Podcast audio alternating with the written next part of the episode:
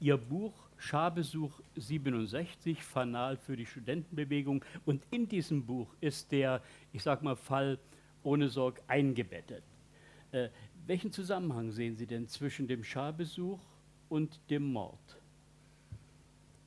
Naja, der Mord an sich ist natürlich äh, in gewisser Weise losgelöst vom Scharbesuch, weil diese Eskalation am Abend des 2. Juni auch ganz spezifische berlinerische Ursachen hat. Aber natürlich sind die Studenten in erster Linie zusammengekommen, um gegen den Schah zu demonstrieren. Und was ich mit meinem Buch machen wollte, war eigentlich den 2. Juni ein bisschen mehr zu kontextualisieren. Bisher die Studien, die es gegeben hat, auch die von Herrn äh, äh Souquet, ähm, sorry, Souquet, ähm, die sind ja sehr auf den 2. Juni an sich fixiert. Und ich wollte zeigen, dass es eine Vorgeschichte gibt, und zwar nicht nur eine Vorgeschichte im Sinne der Radikalisierung an der FU unter den Studenten, sondern dass dieser Staatsbesuch eine ganz gewisse, ganz bestimmte Dynamik ausgelöst hat, die dann auch nach Berlin, nach West-Berlin getragen worden ist.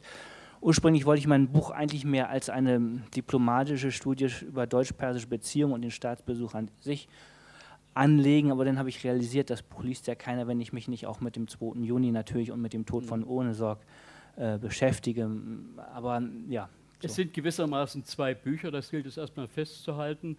Äh, nicht nur im Buch, auch neulich, deshalb erwähne ich die Frankfurter Rundschau, haben Sie äh, dort geschrieben, am 27. Mai 67 begann der folgenreichste Staatsbesuch der deutschen Nachkriegsgeschichte. Der Besuch des Schah wurde für die Bundesrepublik zur Zäsur. Setzen Sie uns doch bitte ins Bild, äh, warum, er dies, warum dieser äh, Besuch dieses Gewicht bekommen hat. Sprechen Sie bitte über die politischen Konstellationen und Interessenlagen. Ja, also der Staatsbesuch ist natürlich im Nachhinein eine Zäsur geworden in der Geschichte der Bundesrepublik und zwar genau wegen der Vorgänge in West-Berlin, dem Tod von Ohnesorg und der Attacke der äh, Westberliner Polizisten auf die Demonstranten vor der Deutschen Oper. Das hat also nicht so sehr ein außenpolitisches Gewicht, ähm, weil der Iran natürlich in politischer wie in wirtschaftlicher Hinsicht nur von sekundärer Bedeutung eigentlich für die Bundesrepublik war. Aber trotzdem haben sich diese Proteste in erster Linie an dem Besuch des Schahs aufgehängt und deswegen argumentiere ich natürlich, dass es der folgenreichste Staatsbesuch in der Bundesrepublik ist. Ähm, er ist natürlich auch ein, damals ein unheimlich großes Medienevent gewesen, weil der Schah halt und vor allen Dingen seine beiden Frauen, äh, also Farah Diba und die erste Frau Soraya, große äh, äh, Regenbogen, äh, mit großer Aufmerksamkeit in der westdeutschen Regenbogenpresse verfolgt worden sind. Und deswegen war das so ein großes gesellschaftliches Ereignis, äh, das wesentlich mehr Medienöffentlichkeit angezogen hat als vergleichbare andere Staatsbesuche, jetzt mal abgesehen vom US-Präsidenten oder von de Gaulle. Das ist das eine. Das zweite ist, dass es anlässlich dieses Scharbesuches auch ein riesiges Polizeiaufmarsch gegeben hat. Und zwar nicht nur in West-Berlin, sondern in allen Reisestationen des Schahs. Der Schah war ja neun Tage in der Bundesrepublik. Und dieser große äh, Polizeiaufmarsch, der galt eigentlich gar nicht ursprünglich den Studenten, den westdeutschen Studenten, sondern der war eine Abschirmung des Schahs gegen die iranische Opposition in der Bundesrepublik, weil man Attentate oder andere radikale Protestformen fürchtete seitens der iranischen Opposition. Dieser Polizeiaufmarsch ist aber dann von den westdeutschen Studenten, von der sich formierenden Studentenbewegung schon vor dem 2. Juni als sogenannte Notstandsübung äh, interpretiert worden, also als eine Art Generalprobe der westdeutschen Behörden, ein Regieren außerhalb der Verfassung ähm, schon mal sozusagen Kaltdurchlauf zu probieren. Und das ist ganz entscheidend für die Interpretation, die dann nach dem 2. Juni über die Vorgänge in Westberlin von der Studentenbewegung äh, verbreitet werden. Was gab es denn äh, an ökonomischen Interessen oder politischen Interessen zwischen der Bundesrepublik und, und dem Iran damals? Oder spielte das keine Rolle? Das spielte äh, im Grunde genommen keine sehr große Rolle, weil der Iran zwar immer wollte, dass die Bundesrepublik mehr investiert, die westdeutsche Industrie mehr im Iran investiert, um den, das äh, das Land auf dem Weg in die Moderne zu beschleunigen.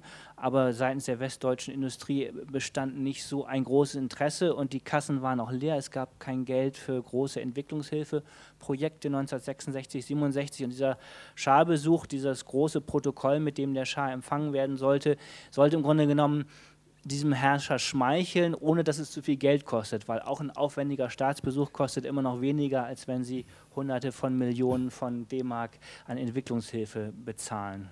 Sie haben schon angedeutet, dass Filme natürlich äh, eine gewisse Absicht hätten, eine gewisse Tendenz. Das geht Büchern sicher ähnlich. Ich zitiere aus Ihrem Buch, da heißt es sinngemäß, ein weiterer nicht unwichtiger Dissens tut sich bei der Lektüre der Bücher auf, also was den Tod ohne Sorgs betrifft. Das, was am 2. Juni geschah, war es geplant oder genauer war es eine geplante Strafaktion der Polizei, gewissermaßen eine Notstandsübung, wie die Studenten damals sagten. Sie sagen Nein und Herrn Sokü werfen sie vor, er stütze diese These vom konstruierten Drehbuch ohne Beweise zu liefern. Und an anderer Stelle heißt es, Sie bemerken, dass in Publikationen der Eindruck erweckt würde, was am 2. Juni geschah, sei aus dem Nichts über die geteilte Stadt gekommen und dass der Fokus zu sehr auf Westberliner studentischen Aktivitäten gelegt würde. Sie nennen derartige Studien Nabelschau und eine Überschätzung der Westberliner Protestbewegung. Soweit skizziert von mir der Dissens, der, den es zwischen Ihnen beiden gibt. Ich muss gestehen, ich habe vor 50 Jahren äh, als junger Journalist in, in Halle in einer Zeitung eine Serie geschrieben mit der Unerschrockenheit der Ignoranz, warum starb Benno ohne Sorg? Auf die DDR und wie man in der DDR damit umging, kommen wir noch zu sprechen. Aber vielleicht können die beiden Herren sich mal austauschen über diesen Dissens so kühl äh, mit wenigen oder gar keinen Beweisen. Herr Michels, äh, das ist nicht über die Stadt gekommen, das waren keine Notstandsübungen und so weiter. Vielleicht nehmen Sie mal das Wort, Herr Sokü. Ja. Ähm, ja, wo fange ich an? Ähm, dass es eine Strafaktion war, das Wort finden Sie bei mir nicht. Äh, das unterstellen Sie mir aber, aber das ist nicht, nicht so wichtig. Richtig ist, dass ich sage oder dass ich frage, hat jemand ein Drehbuch geschrieben? Wie ist es vorstellbar, dass in den Tagen vor dem 2. Juni äh, die Order bestand, ähm, Betten in Krankenhäusern freizumachen, also Leute vor der Zeit zu entlassen? Warum sagt der Senatssprecher mittags am 2. Juni Rathaus Schöneberg auf der Treppe, na, heute Abend gibt es Dresche? Äh, warum stehen dort tatsächlich, Sie glauben ja, dass da dort nur 12 oder 15 standen, wie es der Untersuchungsausschuss des Abgeordnetenhauses behauptet. Dort standen tatsächlich diese nicht nur 50 Wagen, die der äh, Zeuge Schmidt gesehen hat. Es standen auf der anderen Seite der Oper in der Richard-Wagner-Straße auch nochmal sehr viele Krankenwagen.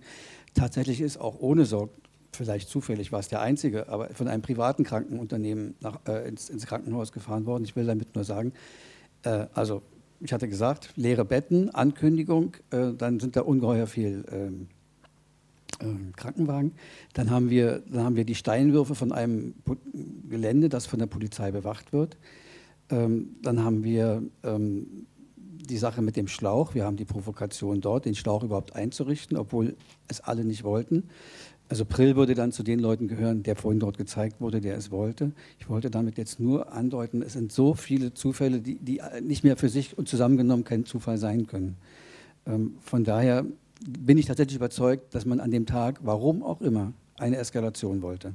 Ob der Schuss dazugehört, ist eine ganz andere Frage. Aber wenn man sich die Bilder eben angesehen hat, konnte man, glaube ich, sehr gut sehen, dass dort, also, ach so, ich habe eine Sache vergessen, die, äh, dass den Polizisten gesagt wurde, im Einsatz, mitten im Einsatz, die haben einen von uns umgebracht. Das ist etwas ganz Unglaubliches. Das hat der Tagesspiegel damals äh, ein paar Tage später im Kommentar geschrieben, selbst wenn es gestimmt hätte, hätte man es nicht sagen dürfen, den Polizisten, wegen der eskalierenden Wirkung. Aber man, es hat nicht gestimmt. Man hat es sich ausgedacht und man hat es den Polizisten gesagt. Und ähm, das sind zu viele Dinge, um nicht von einer irgendwie gearteten Absicht zu sprechen.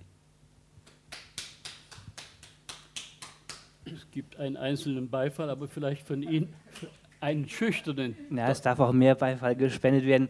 Also ich will, sagen wir so, ähm, ich will jetzt gar nicht sagen, äh, Herr Sukup, es liegt falsch. Ich glaube, das, was ich eigentlich mehr ähm, mit meinem Buch darstellen will, ist eigentlich, wir haben, wir wissen, ein Mann ist unschuldig gestorben. Es gab einen wahnsinnig brutalen Polizeieinsatz. Das beschönige ich in meinem Buch ja auch überhaupt nicht. Und wir versuchen im Nachhinein dieser Eskalation einen Sinn zu geben. Und deswegen verfolgen wir bestimmte Spuren, um das sozusagen in ein, ich sage es mal, Drehbuch zu fassen, weil wir einfach mit diesem, mit dem unsäglichen Tod des äh, Studenten und mit dieser Gewalttätigkeit umgehen wollen. Und dann verfolgen wir äh, bestimmte Spuren und setzen die zu einem Gesamtbild zusammen. Das mag stimmen, es muss aber nicht unbedingt stimmen. Und das ist, denke ich mir, ich versuche in meinem Buch in gewisser Weise zu argumentieren, eine historische Situation ist offen und wir lesen in die verschiedenen Interpretationen herein. Äh, und eine, sicherlich auch eine sehr eindrückliche von Herrn Souquet, ähm, die steht da und meine äh, betont halt eher die Offenheit der Interpretation. Wenn wir jetzt auf die Details gehen, zum Beispiel dieses äh, Gerücht, ein Polizist sei erstochen worden, ist ja erst um 21 Uhr durch den Lautsprecherwagen. Das, das stimmt nicht. Worden. Das stimmt nicht. Also ich habe es so in den Quellen gesehen. Das Zweite ist, Sie sagen, die Studenten, die Polizisten sind äh, instruiert worden von dem äh, Bauplatz sozusagen Steine zu schmeißen, wenn ich mich recht entsinne, auf ihre eigenen Kollegen, damit die wiederum denken, aha, die Studenten schmeißen auf uns äh, Steine und dann knüppeln wir auf die drauf. Wie soll das denn gehen? Sie haben da einen Bauzaun von drei Meter, ein Teil der Polizisten kriegt den Befehl, werft, werft mal Steine auf eure Kollegen, damit die da vorne denken, das sind die Studenten äh, denn damit die auf die Studenten reinknüppeln, das ist doch ziemlich absurd. Abgesehen davon müssten sie doch eine Art Artilleriebeobachter haben, der vorne sagt, Jungs, schmeißt mal 13 Meter, aber drei Grad nach rechts, dann könnt ihr vielleicht einen Polizisten treffen, damit der denkt, das war ein Studentenstein. Also, äh, und die 50 Krankenwagen, also ich glaube nicht, wer, woher haben Sie denn die Quelle, dass 50 Krankenwagen aufgefahren sind? Das wäre ja ungefähr die Hälfte der Krankenwagen von ganz Berlin gewesen. Außerdem, warum ignorieren, warum ignorieren, ignorieren Sie dann also die Erkenntnisse des Untersuchungsausschusses? Sie, äh, da wird doch eindeutig ge gezeigt, dass der Untersuchungsausschuss des, ähm, den Arbeiter-Samariter-Bund und das Rote Kreuz angeschrieben hat. Stimmt es, dass sie an dem Abend besonders viele Krankenwagen aufgefahren haben? Beide Institutionen antworten nein. Es sind erst mehr Krankenwagen gekommen, nachdem die Polizei attackiert hat und dann wurde Verstärkung an Krankenwagen herbeigeführt. Ich meine, ich lese bestimmte Sachen in den Akten, Sie lesen andere Sachen in den Akten. Wir kommen zu verschiedenen Schlüssen vielleicht ist einfach die Situation so offen, dass es zwei Interpretationen tragen muss. Also wenn man, die, vor, wenn man vor der Frage steht, um nur das zu nehmen, wo ich eben gesagt habe, das stimmt nicht.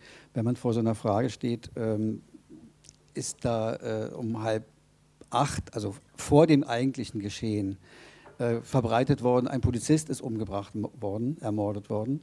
Oder, wenn man, oder, oder, oder, oder ist das erst abends um halb zehn oder so? Sie sagten um neun passiert, äh, dann, dann, muss es eine Lösung geben. Da kann es nicht zwei Wahrheiten geben. Die, die, die, zwei Wahrheiten sind aber insofern möglich, weil es ist tatsächlich äh, von Polizeiwagen den ganzen späteren Abend über auf dem Kurfürstendamm verteilt worden, äh, äh, über, über, Lautsprecher gesagt worden, äh, es ist schon ein Polizist zu Tode gekommen, machen Sie sich mit diesen Menschen nicht gemein. Also es war eine ungeheure Drohung gegen alle, die noch auf der Straße waren diese Aussage, ihr seid Mörder, ihr habt gemordet, jetzt die abendliche, die spätabendliche, die hat da schon, ist da benutzt worden wie ein Wasserwerfer. Nämlich die Leute haben Angst gekriegt, dass sie dafür in Haftung genommen werden, in welcher Form auch immer, sei es körperlich oder wie auch immer, und sind weggerannt und haben zugesehen, dass sie nach Hause kommen. Das ist aber der späte Abend.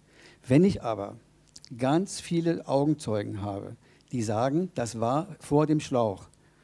Direkt vor dem Schlauch ist von höheren Polizisten, denen dort im Einsatz befindlichen gesagt worden, es ist ein Polizist ermordet worden, erstochen worden. Und das haben etliche Leute, ich habe das von Leuten gehört, die ich vorher noch nie gekannt habe, die haben mein Buch noch nicht gelesen, die hatten es gekauft und haben mir das in dem Augenblick erzählt.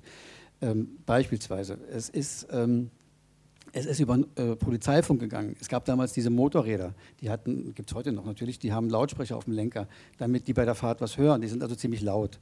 Und da haben Leute das gehört, dass es auch über, über Funk ging. Es ist nachher nicht mehr festzustellen gewesen, wer das in die Dings gesetzt hat. Ich wollte nur sagen, also zwei Wahrheiten, da bin ich kein Freund von. Ich bin dann schon dafür, so lange zu suchen und so lange also Argumente auszutauschen, Fakten, Aussagen auszutauschen, auszutauschen, bis man eine Sache geklärt hat. Das hat mich bei dem Buch oder bei der Arbeit an dem Buch, wo ich anfangs nicht wusste, dass es ein Buch werden soll, eigentlich immer am meisten interessiert, herauszubekommen, was ist im Detail passiert. Diese Schädelgeschichte. Natürlich haben sich der Aster und die Studenten dafür entschuldigen müssen und Herr Mahler, ähm, dass sie das in die Welt gesetzt haben. Aber sie hatten recht. Es ist nur so, dass sie es damals nicht beweisen konnten. Heute können wir es beweisen, dass aufgrund dessen wir die Krankenschwester gefunden haben, den Pfleger gefunden haben und so weiter, können wir beweisen, dass ohne Sorg praktisch schon tot war und bei der Ankunft mehr oder weniger verstorben ist. Dass also alles, was da noch gemacht wurde, keine Operation mehr war, sondern eine Manipulation. Das konnten die Studenten damals nicht beweisen und darum mussten sie sich dafür entschuldigen. Aber die Tatsache, dass sie sich entschuldigt haben, heißt nicht, dass sie Unrecht hatten. So, Kü, eine Wahrheit Michels zwei Wahrheiten oder besser gesagt offen. Äh, setzen uns doch mal ins Bild, wo und wie Sie recherchiert haben. Also was haben Sie, äh, Herr Michels, zur Kenntnis genommen? Wo haben Sie äh, in Akten und Unterlagen gewühlt und wie sah das bei Ihnen aus, Herr Sokü? Wen haben Sie möglicherweise auch von den Beteiligten gesprochen? Eckhard Michels fängt an.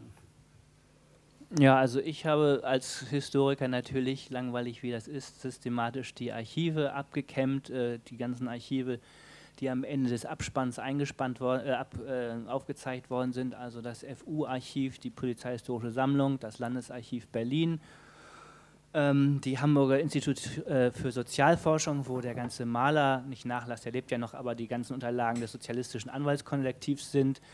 Dann war ich im Bundesarchiv in Koblenz und habe die Akten der Bundesregierung angeguckt. Ich habe sämtliche Länderarchive, in, durch die der Schar gereist ist, angeschaut. Ähm, ich habe keine Zeitzeugeninterviews äh, betrieben, abgesehen von Barman Niromand, weil meine Erfahrungen mit Zeitzeugeninterviews äh, eigentlich eher enttäuschend sind, weil sich oft die, das, was man selber erlebt hat, mit dem überlagert, was man selber seitdem gelesen hat oder von anderen erfahren hat. Und gerade bei so einem aufgehitzten und emotionalen Thema wie dem 2. Juni, äh, wo jeder irgendwie glaubt, etwas darüber zu wissen und irgendwas wahrgenommen hat, äh, ist das erst recht nicht sehr ergiebig. Ähm, das hat man meines Erachtens auch zum Teil im Film gesehen. Ich will Ihnen nur ein äh, Beispiel geben. Ich habe neulich eine Lesung gemacht zu meinem Buch und da ging es auch hoch her, weil viele der Zeitzeugen nicht einverstanden waren mit meinen Interpretationen. Und da war eine Frau, die sagte, ich weiß ganz genau, dass ich einem, am Abend des 2. Juni schon gehört habe, dass Benno Ohnesorg erschossen worden ist, denn das war mein, äh, mein, äh,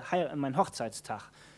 Äh, und so hat sich das bei dieser Frau äh, festgesetzt, äh, dass die, die Information, dass Ohnesorg durch eine Polizeikugel gestorben ist, sie war erst gegen 12.30 Uhr am 3. Juni allgemein verfügbar. Aber Sie sehen also, wie sich das überlagert bei Leuten, bei Zeitzeugen, das, was sie selber erlebt haben, mit dem, äh, was man seitdem gelesen hat oder in Filmen gesehen hat und so weiter. Wir halten fest, der Zeitzeuge, der ärgste Feind des Historikers, ist ja auch ein, ein geflügeltes Wort. Äh, wie ist es bei Ihnen gewesen? Ich habe im Buch gelesen, als Sie mit diesen ganzen Dingen äh, sich befassten, haben Sie bei der Ehefrau von Ohnesorg angerufen und das Stichwort Journalist genügte schon und da hat die den Telefonhörer aufgelegt. Wen haben Sie an Zeitzeugen gesprochen? Archive vermute ich, die ähnlichen, die uns Herr Michels genannt hat. Bitte, Herr Sokö. Also ich glaube, in den Archiven war ich auch. Das wichtigste Archiv war für mich wahrscheinlich das APO-Archiv von der FU. Ansonsten habe ich tatsächlich viel mit den sogenannten Feinden des Historikers gesprochen. Also ähm, ich habe mich sehr viel mit damals noch lebenden, viele leben ja nicht mehr, mit damals, also in den frühen 2000er Jahren äh, noch lebenden äh, damaligen Berliner SPD. Die Namen bitte? Äh, Leitze, ähm, Vortisch, äh, mit Schütz ganz oft. Ähm, Neubauer wollte mit mir nicht reden, wenn jemand, wenn die Namen etwas sagen. Also Schütz war der, der in Folge der Ereignisse regierender Bürgermeister wurde. Neubauer wurde in Folge der Ereignisse Bürgermeister und Innensenator. Ähm, mit Löffler konnte ich nicht reden, der lebte nicht mehr zu dem Zeitpunkt. Also der ist in frühen 2000er gestorben und da war ich nicht. Ich habe die Funktion von, von Löffler nicht äh, früh genug verstanden, muss ich dazu sagen. Ähm, der war, ähm, der hat den Untersuchungsausschuss geleitet und war später Parteichef der Westberliner SPD und ähm, Wissenschaftssenator oder ja. Er war vor allem direkt vor der Oper und hat dort Sachen gesehen, hat sich über die Sachen wahnsinnig aufgeregt. Zusammen mit Stobbe war er da, einem anderen späteren regierenden Berliner Bürgermeister.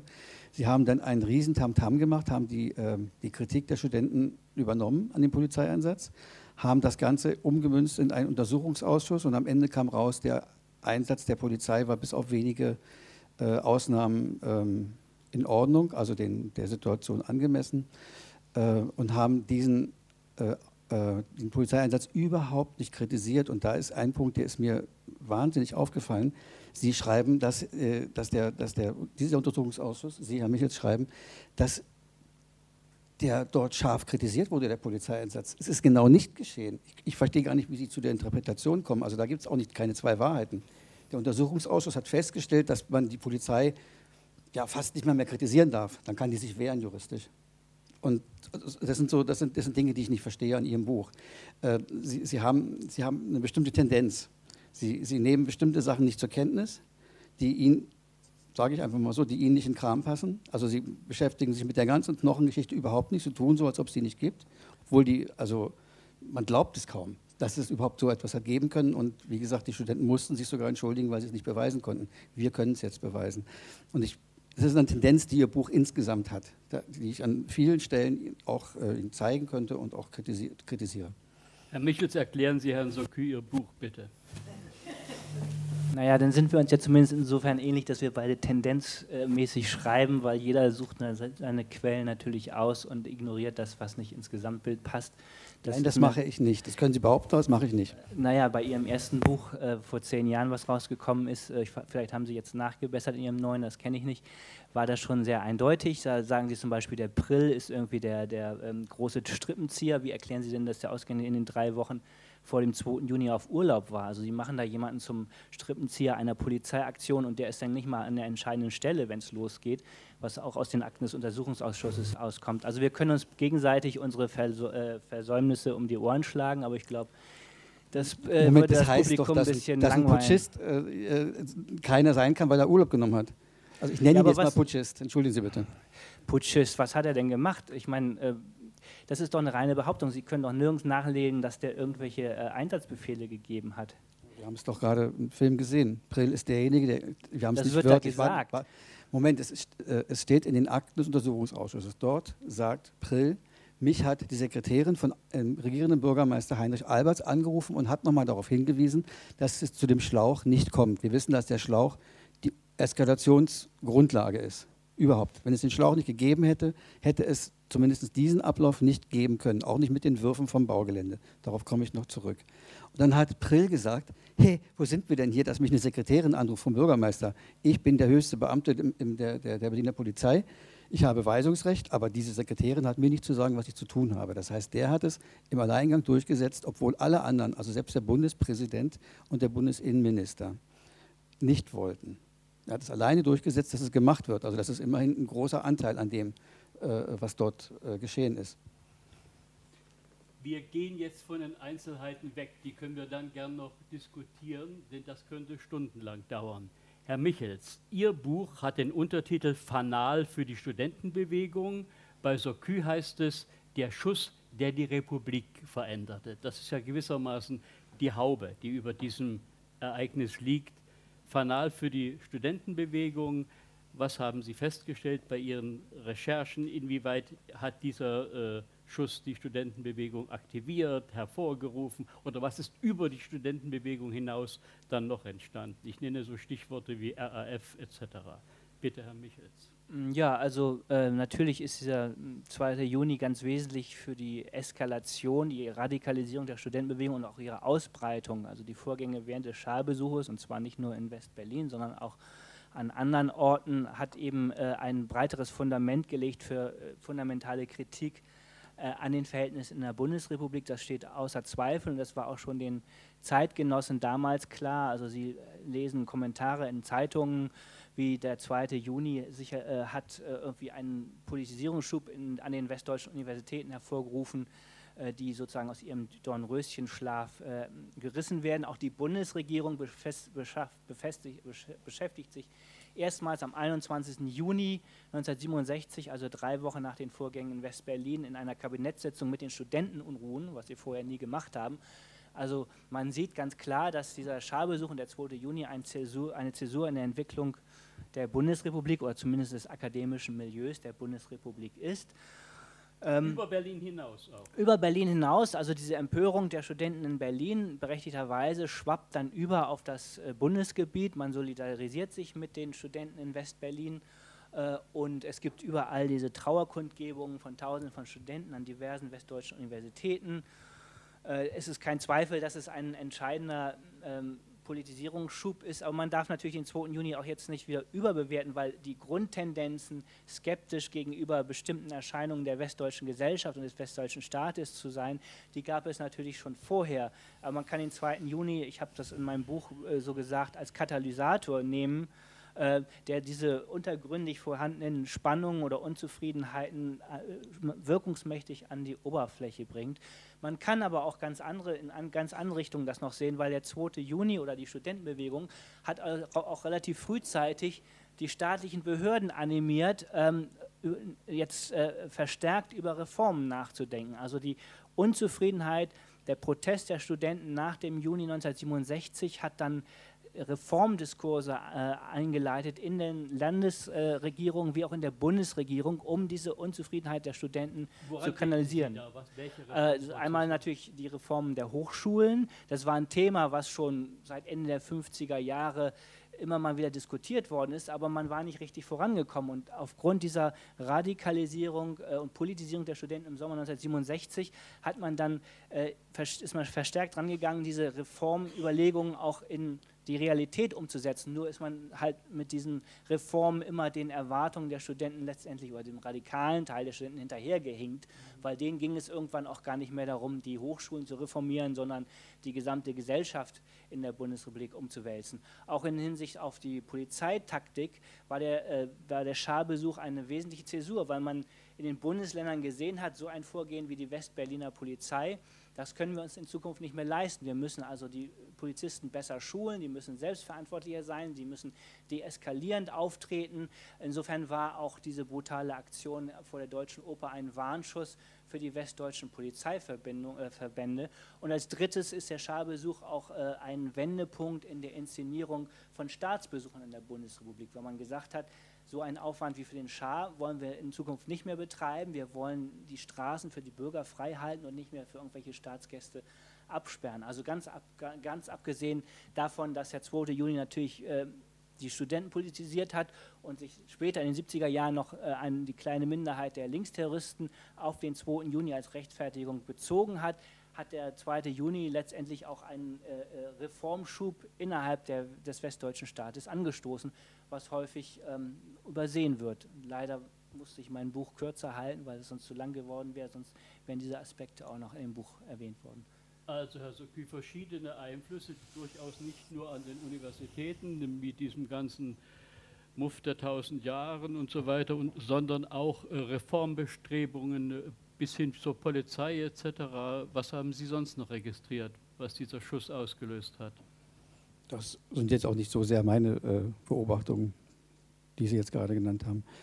Ähm, ich denke, das Wichtigste, was tatsächlich passiert ist zu dem Zeitpunkt, ist, äh, dass Tausende eine große Angst kriegten, eine große Wut kriegten und auch Mut kriegten. Also wenn man, wenn man Mut, sich, ja Mut, beides, Wut und Mut. Äh, wenn man sich ein bisschen ärgert, dann ist es noch keine Sache, dass man dagegen irgendwie was unternimmt und dagegen aufsteht. Und ich rede jetzt nicht von Terrorismus, sondern ich rede davon, dass viele Menschen, 68 kamen dann ja erst, äh, natürlich auch mit der Zuspitzung in Berlin, mit dem Attentat auf Rudi Dutschke. Ähm, aber dass, dass man sozusagen, man hatte nun doch irgendwie genug ähm, äh, Anlässe und genug Sachen erlebt und beobachtet und meinte, die einordnen zu können oder ordnete sie ein dass man sagte, das muss jetzt hier mal ein bisschen was, was verändern in dieser vermufften Republik. Ähm, das, Sie haben es ja ganz gut, glaube ich, äh, beschrieben. Also die Person, die damals äh, Bundeskanzler, NSD, Hemann, Lübcke baute KZs und so weiter und so fort. Also das, das war ja ein Land, Adenauer war gerade ein paar Wochen vorher gestorben, war ja fast bis zum Ende Bundeskanzler. Das war ein Land, in dem man wirklich nicht frei atmen konnte. Das nahmen sich die Leute, dabei gab es auch unschöne Übertreibungen, aber das nahmen sich die Leute in der Folge ein bisschen mehr. Und ganz wichtig, glaube ich, äh, die äh, Anti-Vietnam-Kriegsbewegung in der Bundesrepublik, ähm, die schon vorher angefangen hatte, wurde mit all diesen Ereignissen immer stärker. Also ob sie was bewirkt hat, wer will das wissen, aber insgesamt haben natürlich die Proteste gegen den Vietnamkrieg der Amerikaner etwas bewirkt, das glaube ich schon. Sie lächeln? Sie kommen, kommen, dann zu Wort, wenn wir hier fertig sind, kommen alle zu Wort. Ja, bitte, dann nehmen Sie das Wort. Ich hoffe, man versteht Sie. Wir sind ja nicht viele.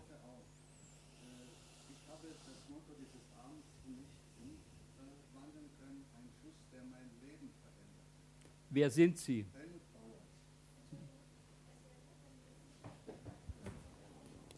Herr Bauer, vielleicht wird es besser, wenn ich Ihnen das Mikrofon gebe. Bitte schön. Ich bin Dr. Helmut Bauer. Ich habe 1972 in Berlin promoviert und habe dort seit 1963 studiert. Ich habe das Thema dieses Abends für mich abändern können. Ein Schuss, der mein Leben veränderte. Ich habe abends am Kurfürstendamm mit vielen Kommilitonen, mit dem Herrn Löffler, debattiert und habe das alles sehr nah miterlebt. Es tut mir sehr weh, wie der Historiker über diesen Film spricht und über die dortigen Aussagen der Menschen. Es hört sich so an, als ob sie hinter die Oral History zurückfallen. Es gibt ja nun seit vier Jahrzehnten oder fünf Jahrzehnten doch wichtige Erkenntnisse, dass auch Geschichtswissenschaftler sich mit Oral History beschäftigen sollen und sich nicht nur mit den Akten, wo man auch nicht immer weiß, wer die manipuliert hat, das erfahren wir jeden Tag im Fernsehen und im Radio, abgibt, sondern mit den Menschen, die das erlebt haben. Und ich hoffe, dass Sie nicht in die Lage kommen, über diesen Film eine Rezension zu schreiben, für welche Zeitung auch immer. Ich fühle mich begleitigt stellvertretend für die Leute, mit denen ich damals das alles erlebt habe, von ihren Worten. Möchten Sie gleich etwas dazu sagen?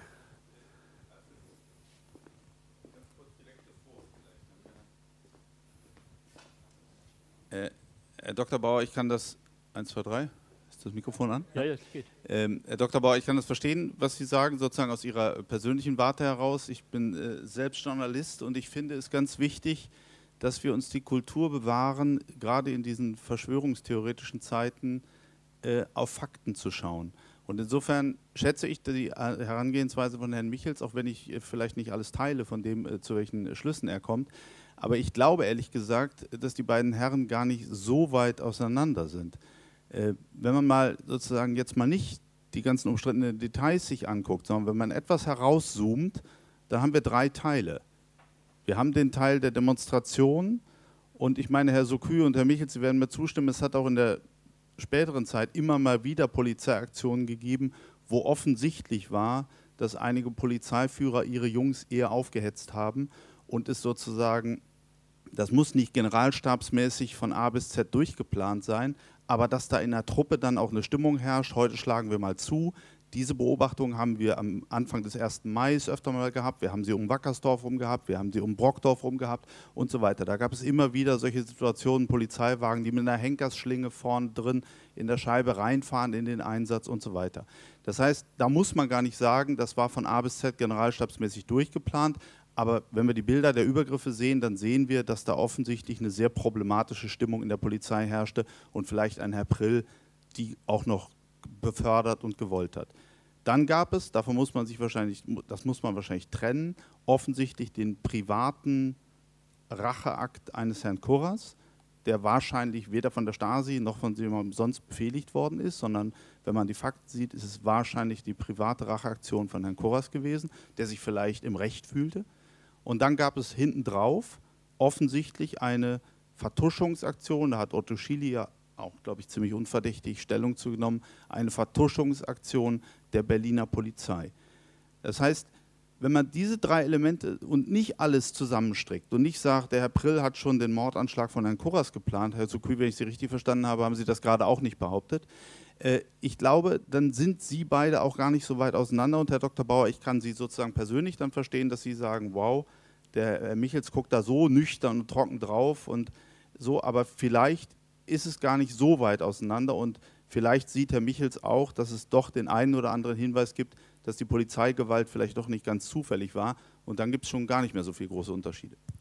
Dankeschön, ich schlage vor, der Herr schreibt eine Rezension über beide Bücher. Haben Sie dem etwas hinzuzufügen? Naja, nicht viel. Natürlich ist nicht, ähm, meine Absicht war jetzt nicht Zeitzeugen zu beleidigen. Ähm, das tut mir leid. Ähm, aber das ist ja auch langweilig. Sie haben mich ja auch eingeladen hier, um eine Gegenmeinung zu haben. Wenn wir uns alle nur die Hand schütteln und sagen, ja, das war eine geplante Polizeiaktion, dann könnten wir uns eigentlich die ganze Sache auch sparen. Also letztendlich, um nochmal die persönlichen Töne anzubringen, ne, von der Konsequenz her, Herr Sukup sagt ja auch, der 2. Juni ist ein Schuss, der die Bundesrepublik verändert. Das stelle ich ja letztendlich auch nicht in Abrede. Und ähm, die Stasi-Theorie verweisen wir beide in die, ins Reich der Legenden. Also äh, wir sind ja nicht auf vollkommen, zwei vollkommen unterschiedlichen Planeten. Ähm, das möchte ich auch nochmal äh, herausstellen. Ja, mehr kann ich eigentlich nicht dazu sagen. Das zunächst ist beruhigend, dass ihr, dass ihr euch beide. Oral History, genau. Habe ich schon mal von gehört. Ähm, Klassiker, Wehrmacht. Äh, ich war an der Ostfront, habe nie äh, irgendwelche Judenliquidationen gesehen. Das zeigt uns, wie sinnvoll Oral History ist. Also ich äh, bin da sehr skeptisch bei Zeitzeugen ähm, und ähm, bin bisher auch gut gefahren, Bücher ohne Zeitzeugen zu schreiben. Ja, die kenne ich. Ich sage ja nur, das ist, das ist nicht der goldene Weg, die Oral History. Das äh, ist Herr Sokü hat das Wort, bitte. Ähm, ich, konnte ja, äh, ich konnte ja in der Sache gar nicht anders arbeiten, weil ähm, ich habe das vorhin nicht ganz zu Ende erzählt. Also nachdem ich den zweiten zweite Mal was über Ohne Sorg geschrieben habe, dann nochmal für die Süddeutsche, habe ich mich gewundert, warum sitze ich immer in diesen Archiven hier?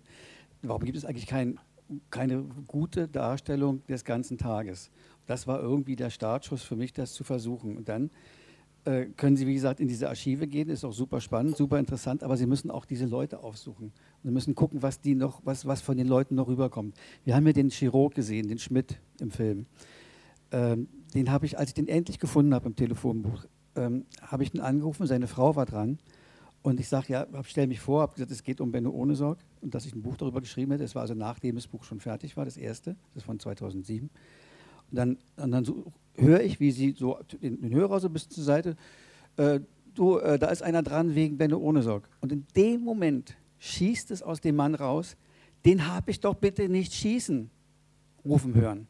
Das war so, als ob das 50, na damals waren es 45 Jahre, darauf gewartet hätte, dass dieser, dass dieser Satz endlich mal rauskommt.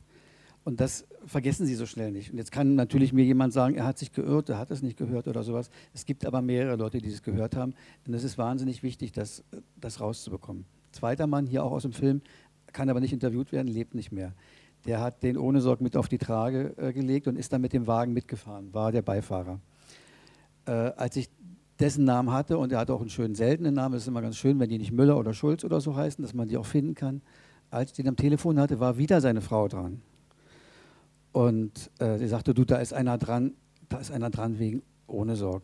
Die wusste sofort, worum es geht. Sie wusste, dass ihr Mann 45 oder 40 Jahre zuvor, das war tatsächlich noch vor 2007, äh, ohne Sorg ins Krankenhaus gefahren hat. Und hat, wir haben uns sofort verabredet. Ich bin zu ihm gefahren. Und er war in keinem sehr guten Zustand.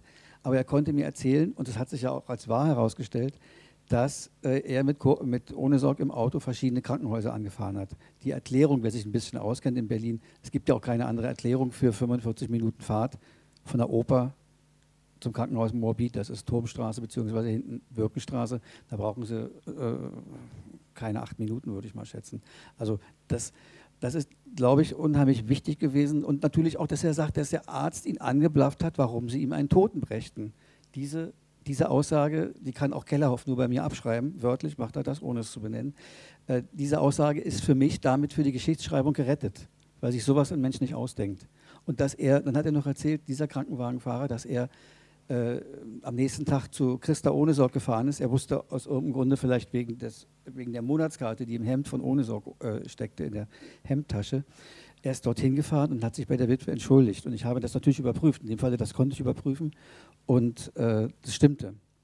Ähm, er ist dorthin gefahren, weil es ihm einfach so gruselig war, wie diese Fahrt verlaufen ist. Und er im Nachhinein wusste, der ist mir während der Fahrt da hinten drin gestorben. Das nur mal, also ein, ein, eine, für mich eine Begründung der Notwendigkeit, warum ich dann Augenzeugen suchen muss. Und man hätte das auch fünf oder zehn Jahre nicht, später nicht mehr machen können. Weil, oder jetzt haben wir noch für den Film natürlich auch wieder gefunden, auch neu gefunden, Leute, die auch noch nie sich dazu geäußert haben. Diesen Frank Rainer Krüger, der dann die Zigarette sich anmachte zum Schluss. Äh, man, man, sieht dem ja die Betroffenheit, glaube ich, an. Also wie, wie, das auf ihn wirkt, nach so vielen Jahren auf diese Sache wieder angesprochen zu werden. Und das ist in dem Falle, glaube ich, unverzichtbar, aber man muss es einordnen, natürlich. Und das Beispiel, was Sie gerade gesagt haben mit dem Wehrmachtsmann, der gesagt, Liquidation habe ich nie gesehen, da ist es natürlich vollkommen klar, dass man es das einordnet, dass der Mann leugnet und dass, der, und dass das sozusagen eigentlich nicht möglich ist. Also da muss man die Beweggründe natürlich sich auch angucken und so weiter und so fort. Aber Zeitzeugen sind für mich bei einer noch nicht historischen Recherche unverzichtbar. Herr Michels, in drei Minuten müssen Sie uns verlassen. Äh, werden Sie das Buch, Sie haben ja vorhin im Nebensatz gesagt, Sie kennen es noch nicht, werden Sie es nach diesem Abend lesen? Ja.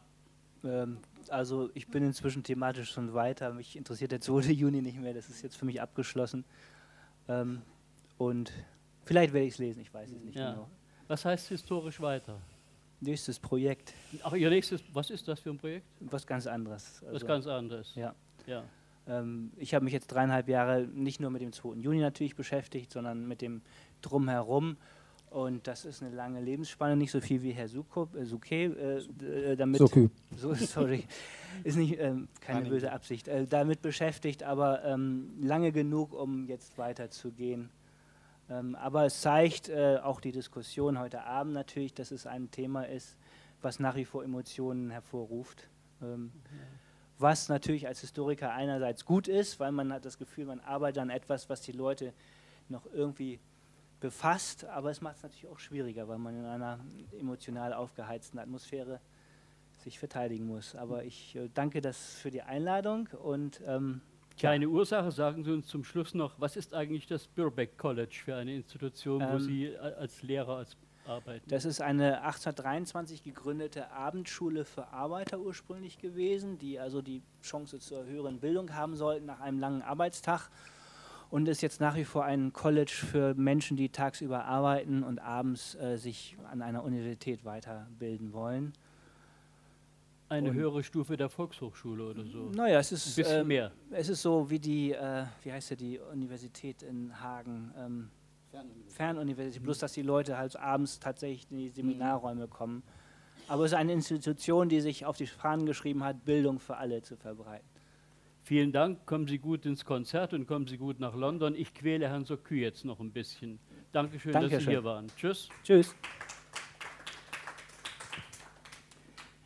Ich habe, Herr Sokü, noch eine ganze Reihe von Fragen äh, zum Film, Dinge, die ich nicht so richtig verstanden habe. Also, äh, oder besser gesagt, äh, die meines Erachtens der Nachfrage äh, äh, bedürfen. Wie ist das mit den Krankenhäusern. Ohne Sorg ist in Krankenhäusern abgewiesen worden. Gibt es dafür Belege? Wie geht denn sowas? Ähm also da war die, der, der Transport. Ich habe da eine Hauptsache, ist das noch an? Hallo? Ja. Hallo? Ja. Doch. Ich habe in der Hauptsache habe ich die Aussage von dem Krankenwagenfahrer, habe ich eben schon gesagt. Mhm.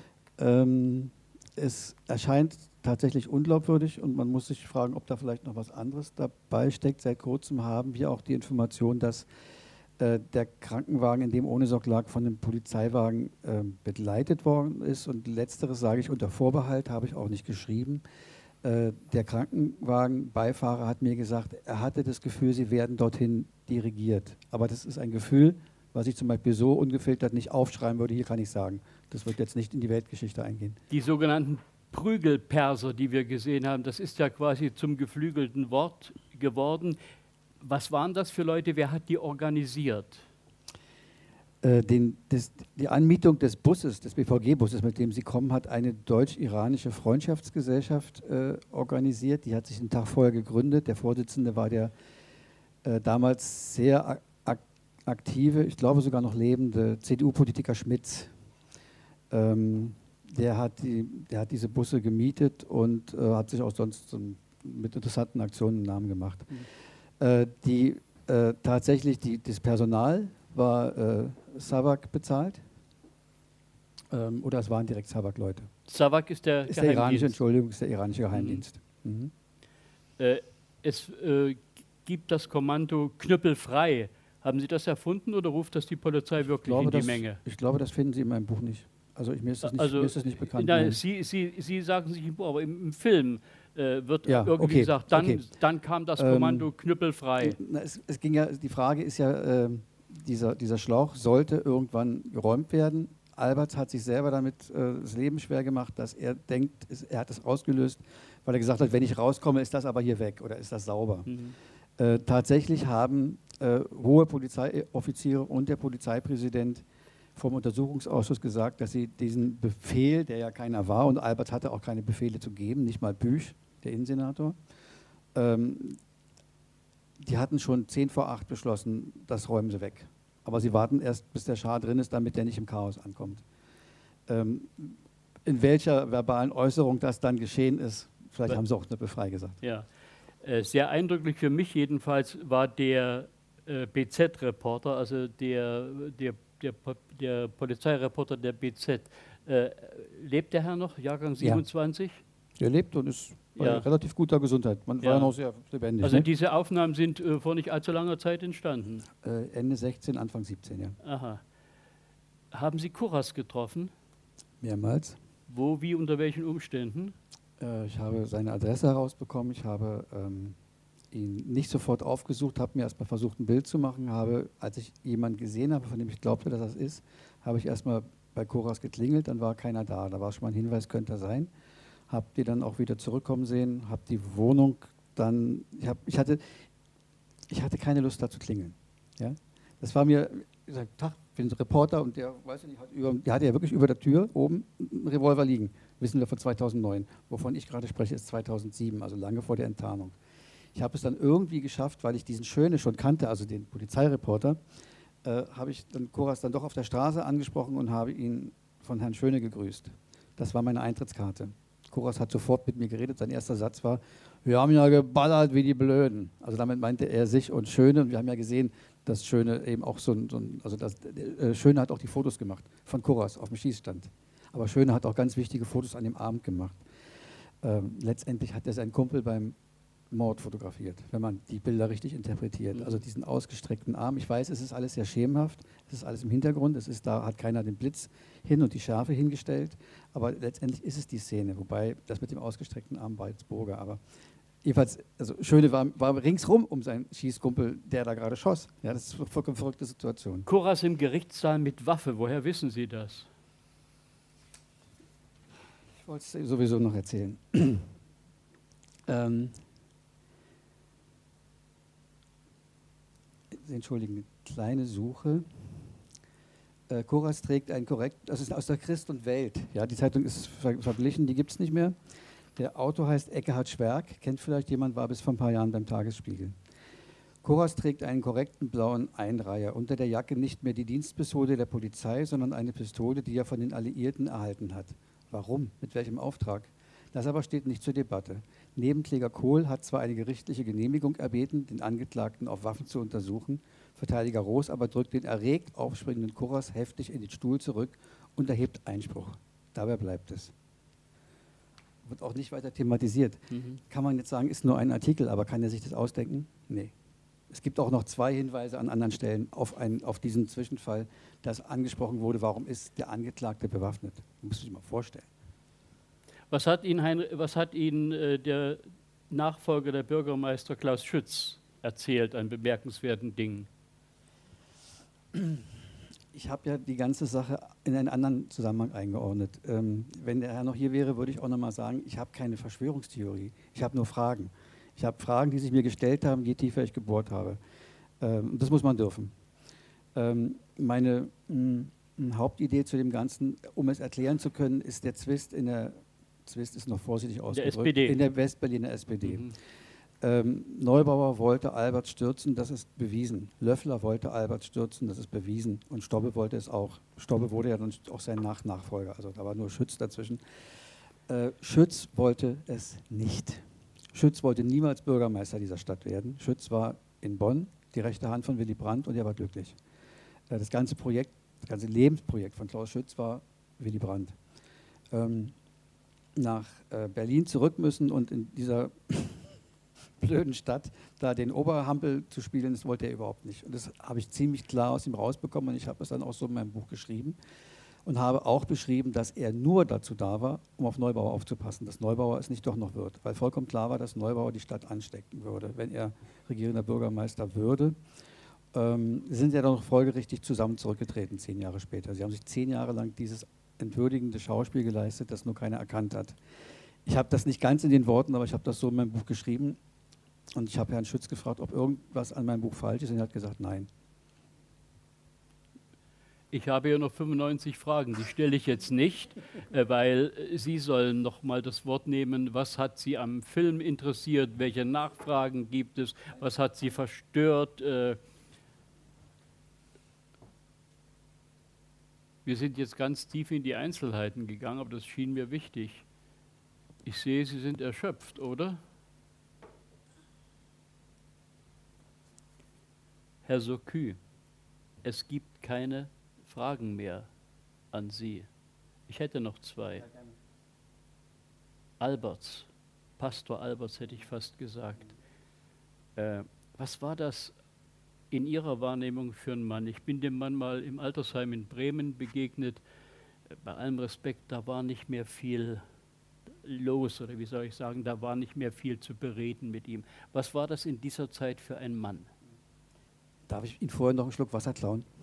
Selbstverständlich. Ich habe noch eine ganz große Flasche hier. Sie können ruhig aus der Flasche trinken. Was war Heinrich Alberts für ein Mann? Ich wüsste, ich, ich, beneide Sie um die Begegnung, auch wenn sie vielleicht nicht sehr ertragreich war. Ich hätte, hätte meine Fragen gerne so früh gehabt, dass ich ihn noch hätte fragen können. Ähm, das Wichtigste von den Hintergründen, was mit dem 2. Juni zusammenhängt und Alberts, ist, dass äh, Alberts gerade dabei war, ein Kunststück fertigzubringen. Der hat nicht die Berliner SPD geeint, aber er hat ein neues Kraftzentrum geschaffen in der Mitte. Ähm, und die Leute, die nahe zur Mitte waren, rechts und links, also dies, das war schon viele Jahre so, das kann ich jetzt nicht erklären, warum und wie das entstanden ist. Aber er hat ein neues Kraftzentrum geschaffen und die Leute hatten das Rathaus im Griff. Hatten, da da gab es da gab's zu essen. Da waren die Senatoren. Und ähm, es gab tatsächlich einen Zusammenschluss von rechts und links in der SPD gegen Alberts. Das hat, äh, ist beschlossen worden eine Woche oder in den Wochen vor dem 2. Juni. Ähm, Alberts hat eine furchtbare Niederlage auf dem Parteitag Ende Mai 1967 äh, äh, sich eingefangen, hat aber immer noch geglaubt, er könne so weitermachen.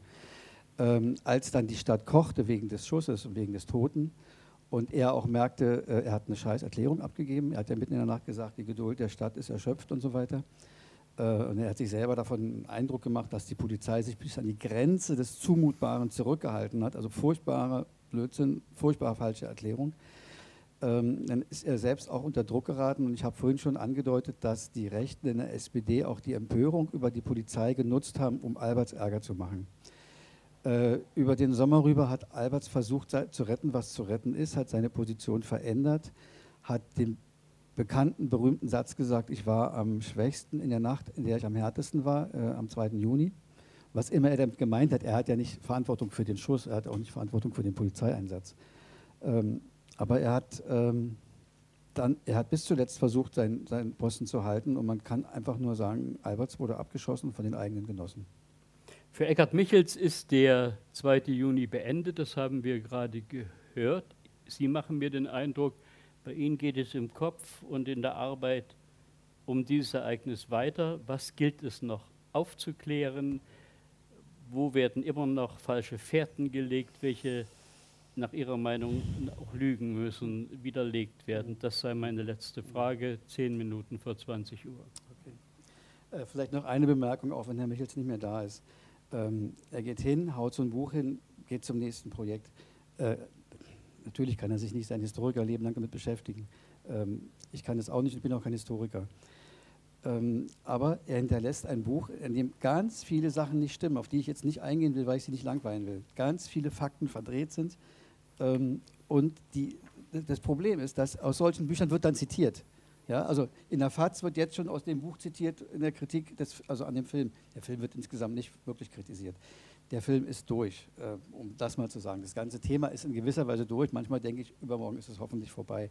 Wird, nat wird natürlich nicht der Fall sein, äh, weil, weil, Fragen bleiben.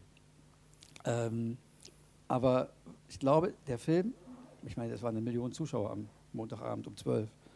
Ähm, der Film hat, glaube ich, in gewisser Weise festgehalten, dass wir eine neue Sicht auf das Ereignis haben. Dass ich daran jemals beteiligt sein könnte, dass man sowas schafft, hätte ich am Anfang nicht gedacht.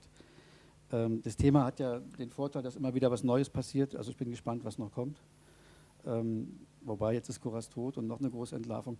Ich kann aber sagen, was mich am meisten interessieren würde, das ist die Frage, wir waren ja hier nun zu, wir sind ja mitten im Kalten Krieg. Wir hatten hier Geheimdienste ohne Ende. Der Berliner Verfassungsschutz war der CIA zur Hälfte unterstellt. Ähm, ich habe vorhin von diesen Steinen gesprochen. Er hat dem widersprochen, weil es keine Flak gab oder irgendwas, so eine Leitstelle. Ähm, es ist ganz wichtig, das ist, war in dem Film drin, es sind dort auch Gummiringe geworfen worden. Ich habe immer wieder in Zeugenaussagen gelesen, da flogen Gummiringe auf der Straße. Ich habe noch nie von einer Demonstration gehört, wo Leute Gummiringe werfen. Was sind für Gummiringe? Also wo man Einmachtgläser abdichtet oder irgendwas? Nein, ich habe irgendwo die Erklärung gefunden, es, die Baufirma, die dort tätig war, hat ein Dreivierteljahr später an den Finanzsenator eine Rechnung geschickt, die wollten Gummidichtungen ersetzt haben. Es, das heißt, wir haben tatsächlich einen zweiten, nicht nur die Augenzeugen, wir haben auch einen Beweis dafür, dass Gegenstände, die nur von der Baustelle kommen können, von dort geworfen wurden. Dieses war aber von der Polizei bewacht. Also stelle ich natürlich, und das komme ich jetzt auf Ihre Frage zurück, ich stelle natürlich die Frage, wer hat die Möglichkeit, von einem Grundstück aus Illegales zu tun, obwohl Polizisten dort sind? Ich überlasse Ihnen die Antwort. Aber diese Sachen, diese Sachen interessieren mich.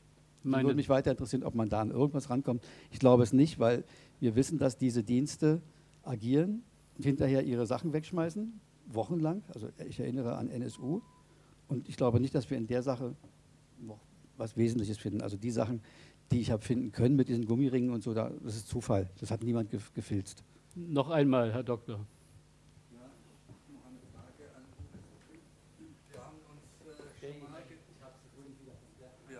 im Buchhändlerkeller schon mal getroffen vor längerer Zeit. Äh, damals war Ihr Buch vergriffen und es ist mir auch nicht gelungen, äh, das irgendwo zu kriegen. Jetzt ist es da von Transit. Da hätte ich noch die Frage, wie ist das äh, zu der neuen Auflage gekommen? Ich freue mich, dass es da ist.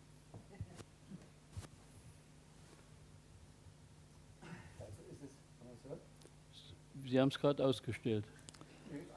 Na, aber wir, wir, wir hören uns. Ah. Hier. Wir hören uns hier schon. Äh, ja, ich bin ja, wie gesagt, äh, nicht Historiker. Ich habe einen anderen Beruf. Ich arbeite seit ein paar Jahren in Marzahn als Familienhelfer und als, als Sozialarbeiter im Jugendamt. Äh, und habe immer so im Hinterkopf gedacht, oh, das kommt immer näher, das kommt immer näher. Du musst einen Verlag finden, du musst einen Verlag finden. Äh, am Ende habe ich in den Herbstferien, meine arme Frau kann sich daran noch gut erinnern, habe ich in den letzten Herbstferien einen kleinen Verlag gefunden, die kannte ich auch von der Buchmesse, äh, die bereit waren, noch im letzten Moment ihr Programm umzuschmeißen, also ein Buch einfach rauszunehmen, was keinen Zeitdruck hat. Und, ja, ja, und, und äh, das Buch ins Programm zu nehmen, weil das hat nur jetzt in diesen Wochen überhaupt eine Chance, also dass man, weiß ich nicht, tausend Stück verkauft oder so. So ist es dazu gekommen. Also ich war ein bisschen spät, ich war ein bisschen langsam, ich war, hatte zu viel zu tun. Und bin wahnsinnig froh, dass es jetzt da ist. Darum hat er es auch gemacht. Ach so. Naja, äh, der 50. Jahrestag, weshalb ich eben auch gesagt habe, ich hoffe, es ist in zwei Tagen vorbei, was natürlich Quatsch ist. Aber der 50. Jahrestag ist natürlich ein Ereignis, das muss man irgendwie mitnehmen. Und wenn man eine Chance hat, überhaupt dazu nochmal was zu machen, dann ist es so ein Jahrestag. Aber selbst mit diesem Jahrestag hat es ja auch in den Jahren vorher mit vielen großen Verlagen, muss ich dazu sagen, nicht geklappt. Also alle Verlage, die Sie kennen, hätten das Buch haben können. Und da habe ich fast aufgegeben. Und dann hat, war Rainer Nietzsche die Rettung. Der Sohn von Benno Ohnesorg fordert eine Entschuldigung der Polizei und des Senats. Das war im Spiegel nachzulesen. Äh, Im Tagesspiegel gab es ein großes Plädoyer für einen Benno Ohnesorg Platz oder eine Benno Ohnesorg Straße. Es gibt eine Brücke in Hannover, aber sonst nichts. Keiner hat die Absicht, eine Veranstaltung zu beenden, aber ich glaube, es ist jetzt gleich 20 Uhr. Fragen von Ihnen gibt es nicht mehr. Kommen Sie gut nach Hause. Dankeschön. Vielen Dank, Herr Sokü.